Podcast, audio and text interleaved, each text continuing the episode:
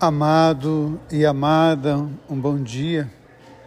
Hoje quero dedicar essa reflexão a Maria Helena, uma catequista, discípula de Frei Gorgulho e Ana Flora, ela que sempre fala das suas experiências do amor de Deus. Muito interessante a gente ouvir a palavra de Deus nessa manhã, ler a palavra, a gente entender a dinâmica de Atos dos Apóstolos quando a comunidade vai crescendo em Corinto, as experiências de alegria e de dor que tomam o coração da gente. Nossa vida é assim.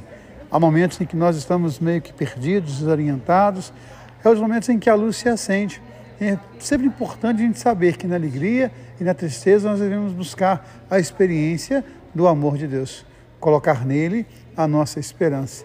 Bem como nos ensinou o apóstolo Pedro naquela carta tão bonita de domingo passado quando ele falava, santifique o Cristo no seu coração, dê ao mundo razão da sua esperança. E hoje, quando nós lemos para o Evangelho, Jesus fala da alegria.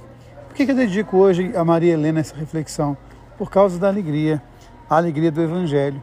Eu me lembro daquela história já contada tantas vezes, daqueles homens que foram para uma cidade procurar um tesouro.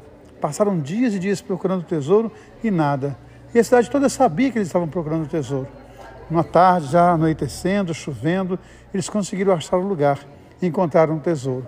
Mas era escuro, chovia muito. Eles combinaram então que iriam para o hotel, mas que ninguém falasse com ninguém que haviam descoberto o tesouro. E assim fizeram. Outro dia pela manhã eles saem em busca do tesouro e toda a cidade começa a segui-los. Até que um começa a olhar para o outro, perguntando quem falou, quem falou, quem falou, até que um não se conteve e perguntou à multidão: quem falou com vocês que nós encontramos o tesouro? Eles disseram: Ninguém nos falou, está no olhar de vocês. Que a gente possa manifestar o olhar e no olhar o amor de Deus. Que a gente possa manifestar no olhar e com o olhar a alegria de ser de Jesus Cristo. Que a gente possa manifestar sempre na nossa vida que Deus ama você, que Deus ama em você. Amém.